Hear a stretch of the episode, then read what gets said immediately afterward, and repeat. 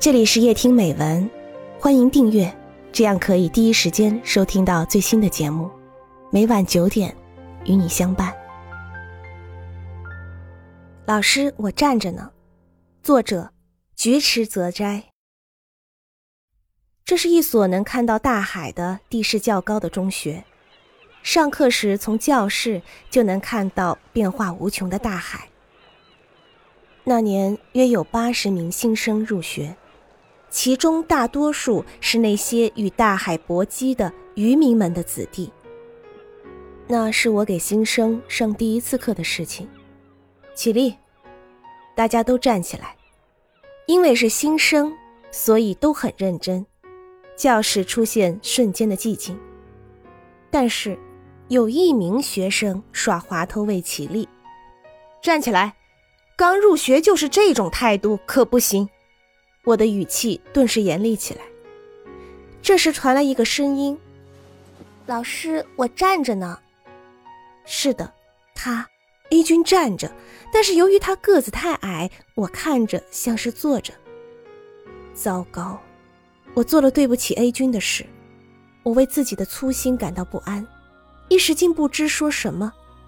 如果在此道歉，反而会伤 A 君的自尊心。于是我当时只说了声对不起，周围的学生都笑起来。A 君的心情一定很寂寞。我意识到 A 君以后也许会因此受他人的欺负。下课后，我想向 A 君道歉，但慌乱之中竟把这事忘掉。晚上我犹豫是否给 A 君打电话，但打电话道歉太不礼貌。于是只好作罢。第二天，天空晴朗无云，春天的大海碧波荡漾。我给 A 君的班上第二次课。起立。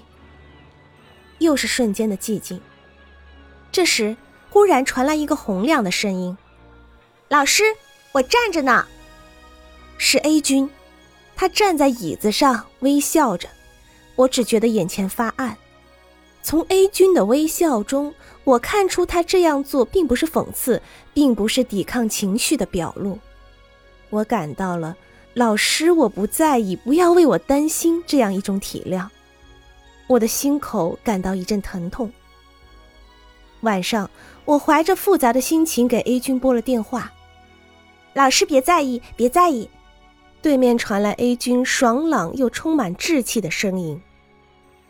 我期盼明天的天空还是晴朗无云，大海是碧波荡漾。